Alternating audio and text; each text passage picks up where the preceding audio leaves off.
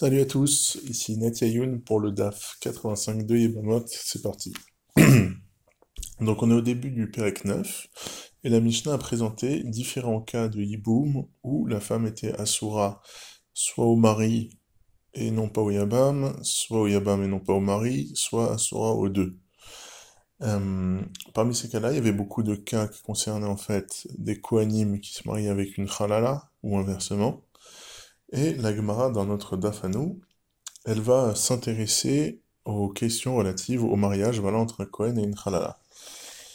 Euh, une Khalala, donc, c'est une Kohenette qui est Psula la Kiona, par exemple parce qu'elle s'est parce est divorcée et qu'elle s'est mariée avec un elle se remarie avec un Kohen donc euh, par ce mariage interdit elle devient halala et du coup ensuite elle peut plus se marier avec un autre Kohen et euh, le mariage en question rendrait le Kohen halal lui aussi, donc il ne pourrait plus faire de Avoda au Beth et les enfants qui naîtraient d'une telle union seraient aussi halalim.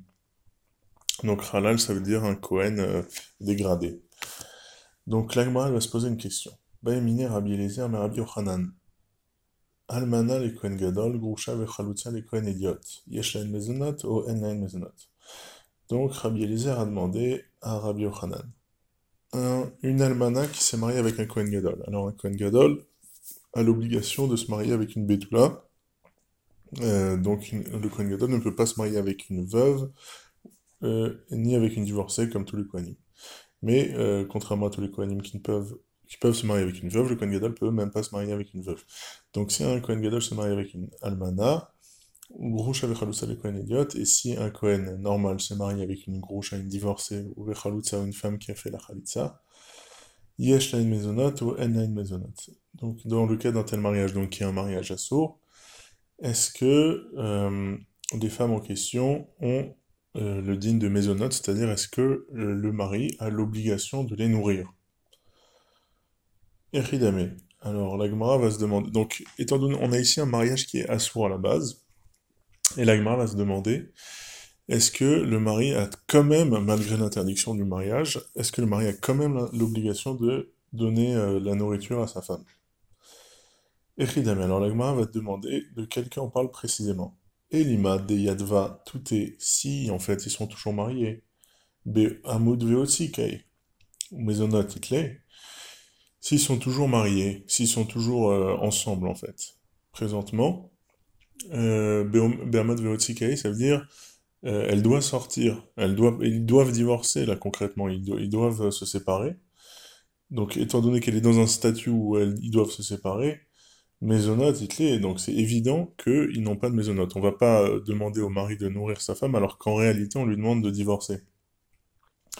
L'autre donc la question, c'est pas dans, ce, dans le cas où en fait ils sont toujours ensemble, et là, chez Velavta Veachla. On parle du cas où euh, il est parti, euh, euh, sur un autre continent, Velavta Veachla, et du coup, elle, elle a emprunté de l'argent à d'autres gens pour se nourrir.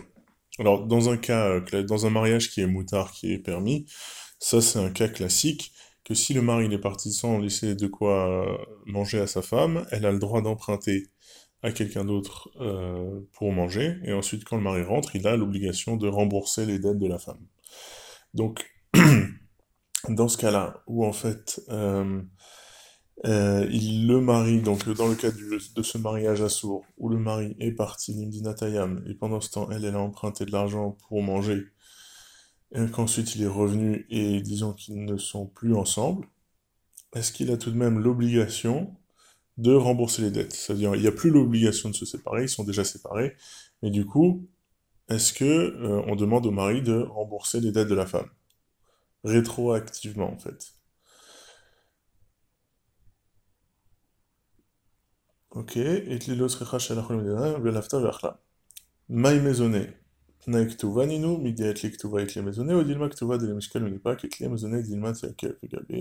les.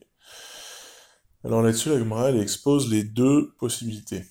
Soit on considère que les mésonotes, c'est un tnaïk tuva. Les mésonotes, en fait, le fait de devoir nourrir sa femme, ça fait partie des conditions euh, sine qua non de l'actuva. Ça fait partie des conditions en fait qui sont inscrites dans l'actuva, dans le contrat de mariage.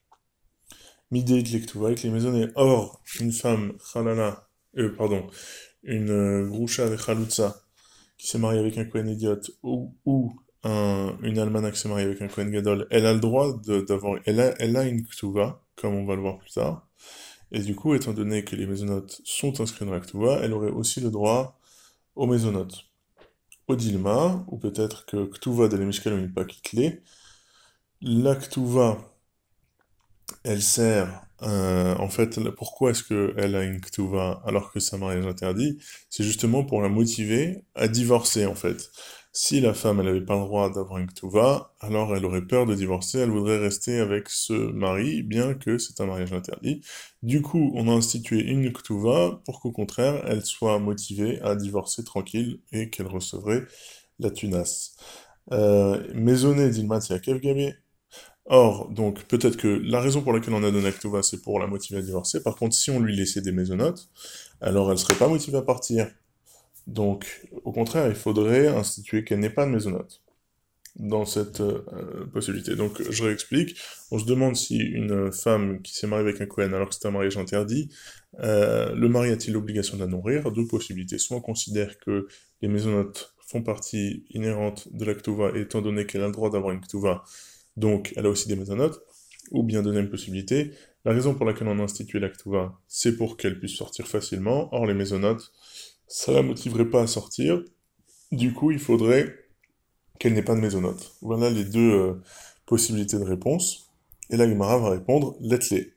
Amarle, let's-les. Donc elle n'a pas de mésonotes. Vertania Yeshla, Kitania, Ah, pourtant, il y a un enseignement qui a dit qu'elle a des maisonnotes.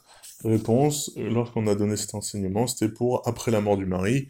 Si le mari meurt, en fait, la femme, euh, c'est un une condition de l'actuva, que euh, la femme, tant qu'elle reste dans la maison, elle a des maisonnotes, et du coup, cette femme-là aurait aussi le droit à ses maisonnotes d'après la mort, mais pendant que le mari est encore en vie, elle n'aurait pas droit à ses maisonnotes. Idéamar, Tania Tanaï Yesh. On continue. L'Agmara va donner un enseignement plus, général sur les euh, mariages interdits euh, et sur la question de l'Aktuva. Tanu Rabanan. Almana le Kohen Gadol, Gurusha le Kohen Idiot. Donc, une veuve pour un Kohen Gadol, une divorcée ou une Chalutze pour un Kohen Idiot. Yesh l'Aktuva, Perot ou. Elle a, elle a le droit à une Ktuva, elle a le droit à des Perot, c'est-à-dire que si le mari, a, si elle a fait entrer des champs euh, dans la au moment du mariage, elle a amené des champs euh, dans le couple, le mari a le droit de manger les fruits de ces champs, ça s'appelle les nirsemeloug, mais au moment du divorce, s'il divorce ou s'il meurt, il doit rembourser ses fruits, ce qu'on appelle donc les pérotes. Mésonote, blaot, donc elle a aussi droit aux mésonotes, euh, donc comme on a dit, c'est l'erharmita après sa mort. Blaot et les habits qui lui resteraient après euh, la mort du mari, Vi psula, et elle devient psula, donc elle devient halala, comme on a dit, Vivlada, pasoul, et leurs enfants sont pasoul et sont aussi halali. Vikofin otolioti, et on les force à divorcer. Donc ça c'est pour un mariage assour pour un Kohen. Donc on a dit, elle a une tuva, des fruits, et elle récupère les fruits après le divorce, elle est nourrie après le divorce, elle garde les restes des vêtements. Euh, voilà. Shniot midivre sofrim, mais maintenant on parle d'un autre cas de mariage interdit, c'est dans le cas des shniot midivre sofrim. Alors les shniot midivre sofrim, ce sont des femmes qui ne sont pas interdites midioraita, ce sont pas des rayot midioraita comme euh, la mère, la sœur, euh, la tante, etc., la fille, etc. Mais ce sont des femmes qui sont plus éloignées, et donc qui Minatoras, elles sont mutarotes, mais les Chachamim les ont interdites quand même.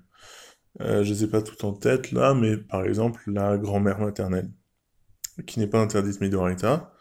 Midoraita, on pourrait épouser sa grand-mère maternelle, et les Chachamim l'ont interdit, s'appelle une Shnia. Donc si un homme se marie avec une Shnia Midivre Sofrim, donc une femme qui est interdite euh, euh Midivre Sofrim, En elle, elle n'a pas le droit à une L'eau pérote, elle ne récupère pas les pérotes. L'eau maisonnote, elle n'est pas nourrie même après la mort du mari. Vélo blaote, elle ne récupère pas les vêtements. Veik kshera, et elle, elle reste kshera. Donc, euh, ouais, elle est kshera. Il n'y a pas de din de halal pour ça. Vevlada kacher, leurs enfants sont kacher. Vekofin otoleoti, et pareil, on les force à divorcer. Voilà, alors l'Agmara va tout de suite se poser la question, pourquoi est-ce que le Cohen qui se marie avec une euh, divorcée ou une chaloutse, elle a le droit à une ktuva, alors que euh, la shténia n'a pas le droit à une ktuva. Alors que, en fait, l'interdiction du mariage, du mariage pour un Cohen, c'est un deoraita. Alors que le mariage euh, pour une shenia, c'est un derabanan par définition. Et pourtant, on a l'impression que c'est plus grave, puisqu'elle n'a pas le droit à une ktuva. Shimon ben Elazar, mipne ma amro alman al gadol yesh laktuva, mipne sheu pasul veibsula. Pourquoi est-ce que donc le Kohen, qui s'est marié avec une groucha chalutza, elle a le droit à une mipne sheu pasul veibsula, parce que ils se rendent mutuellement psulim, c'est-à-dire halalim, vekol makom sheu pasul veibsula, ken soto ktuva. Et tous les endroits où il et elle se rendent au psulim, alors on a euh, Kensu, un knas, c'est une amende, on leur a fichu une amende aux, hommes, qu'ils doivent payer la ktuva. Alors Achille explique, euh, pourquoi est-ce qu'on a fait cette, euh, cette takana-là pour pas, pour justement, pour la motiver à partir, pour qu'elle puisse partir facilement. Et, euh, כדי שלא תתעכב אצלו, דכיוון דלא תיאבה לכתובה, מיני שפקלה ונפקה. אבל הלכה לא צריך דמלה שפקלה, דכיוון דלא נפסל. Oui, pourquoi Parce que la raison pour laquelle, en fait, on aurait, on aurait pu ne pas instituer de Ktuva, c'est pour que lui, il la fasse, il la fasse sortir facilement. En fait, c'est la shnia, c'est pour ça qu'on a, on a institué qu'elle n'est pas de Ktuva, c'est pour que le mari puisse la divorcer facilement. Mais dans le cas où, en fait, ils se rendent mutuellement psulim. Rashi explique que donc le Kohen ne pourra plus officier au Beth Amikdash, et du coup, euh, ça va l'énerver. ça va l'énerver, ça va causer des disputes de couple, que euh, ils se rendent mutuellement psulim. Et du coup, on compte sur ce fait-là, sur le fait qu'ils se rendent mutuellement psulim, et du coup, ça va causer des disputes, pour dire qu'en fait, ils vont divorcer facilement. Et du coup, c'est pour ça qu'elle a quand même le droit à une. Il n'y avait pas de raison de la priver d'une tuva. ומפני מה אמרו שניית מדברי סופרים אינה כתובה? מפני שהיא קשה וקשרה בכל מקום שהוא קשה וקשרה, כנסותה כתובה. Et euh, pourquoi est-ce que la shnia, par contre, elle, elle a le droit à une ktuva Parce qu'elle reste cachère. Et lui aussi reste cachère. Et tous les cas où lui et elle restent cachère, on l'a privé, elle, de la ktuva. Pour que le mari puisse se motiver à la divorcer facilement. Ça, c'est la première réponse de l'Agmara. La deuxième réponse de l'Agmara, c'est Rabbi Omer, à la loup d'Ivre Torah. En fait, pourquoi est-ce que le, le qui s'est marié avec une Rocha Kralutza, la femme a quand même le droit à une Touva Parce que c'est Minatora, c'est une loi de la Torah. Vedivre Torah en chizuk. Et les paroles de la Torah n'ont pas besoin d'être renforcées.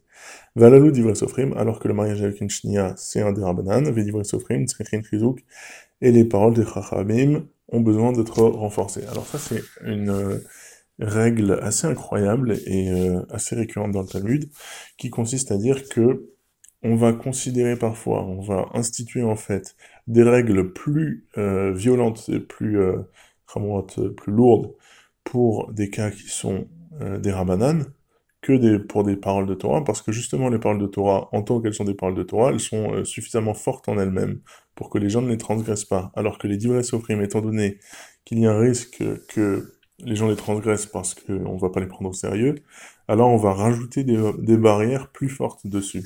Et ce serait pour ça, en fait, que euh, la chnia, elle, elle n'aurait pas le droit à une. Bon, maintenant, euh, tout ça, c'était une intro. C'était une intro un peu longue, mais ça me permet d'arriver au point qui va m'intéresser dans l'Agmara. Je reviens un peu plus haut dans l'Agmara.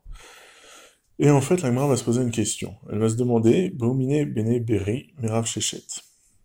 Euh, les euh, habitants de Berry, ils ont demandé à Rav Shnia la Baal, velo Shnia Yabam, Yesh Tuvam Yabam, Olo.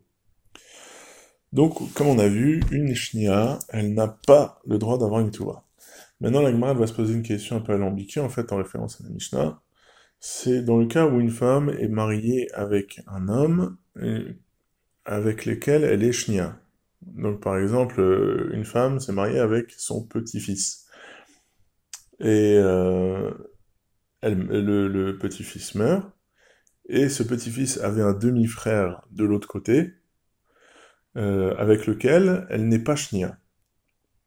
Euh, donc c'est ça, shnia la baal, vélo shnia la yabam. Elle est shnia la baal et pas shnia la yabam. Donc, euh, elle va se remarier. La mitzvah d'Iboum consiste à se remarier avec le demi-frère en question. La question c'est est-ce qu'elle va avoir le droit à Tuva Est-ce qu'elle a le droit à Tuva du Yabam, au lot? La rishon letla, letla. Alors la question c'est la suivante, c'est que en règle générale, une femme qui euh, fait Iboum, sa Ktuva, elle va porter uniquement la, la, dette de la Ktuva, va porter uniquement sur les biens du mari mort. C'est-à-dire que si le mari mort avait des champs, avait des terrains, et, qu'ensuite, lorsqu'elle s'est remariée, le deuxième mari, donc le frère, meurt ou divorce, alors elle, elle va récupérer la ktuva, mais unique, elle va pouvoir la prélever uniquement sur les terrains du premier mari. C'est ça, euh, ktuvata al rishon. Donc si on applique ce din-là ici, et on dit, puisque normalement la Ktuva ne s'applique que sur les biens du premier mari, étant donné que là, par rapport au premier mari, elle n'avait pas de Ktuva, donc est-ce qu'on dirait que là non plus, elle n'a toujours pas de Ktuva Ou bien on va appliquer un autre din qui consiste à dire que lorsque le premier mari, le premier frère, n'a pas de terrain, il n'a rien pour payer la Ktuva, alors les Chachamim lui ont institué, ont institué que le Yabam paye tout de même euh, une tuva de ses propres biens à lui.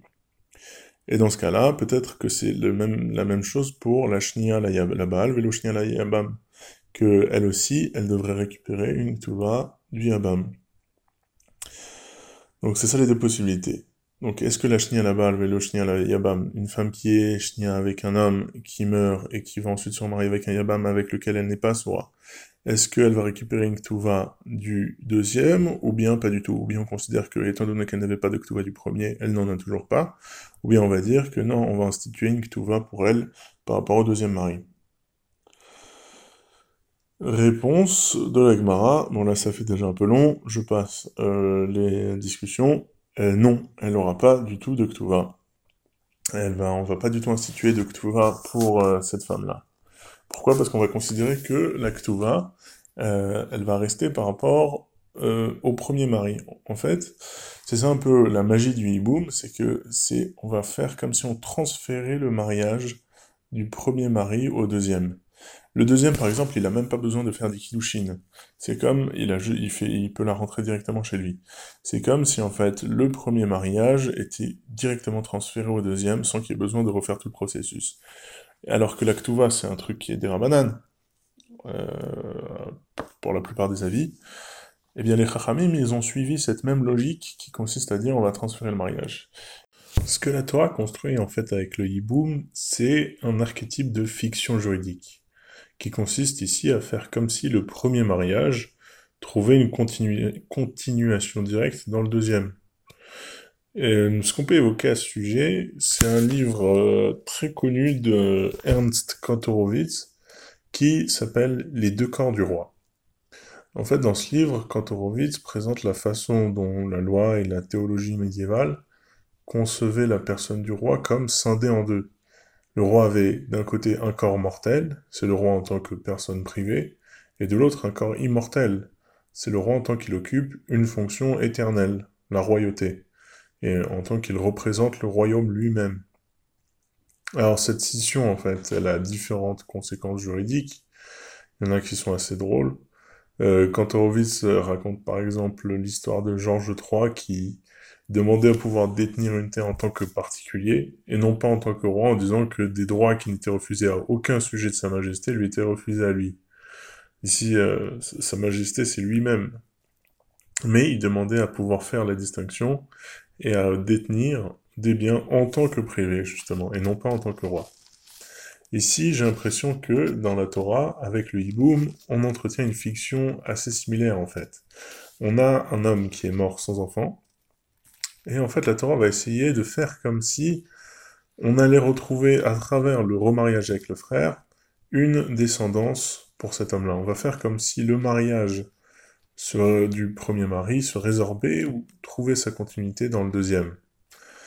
Et c'est une manière en fait de sauver la mémoire du Yabam avec euh, ce remariage-là, qui est en fait, euh, au niveau généalogique, le frère, les deux frères, d'un point de vue généalogique, ils sont synonymes, ils ont exactement le même Yirous.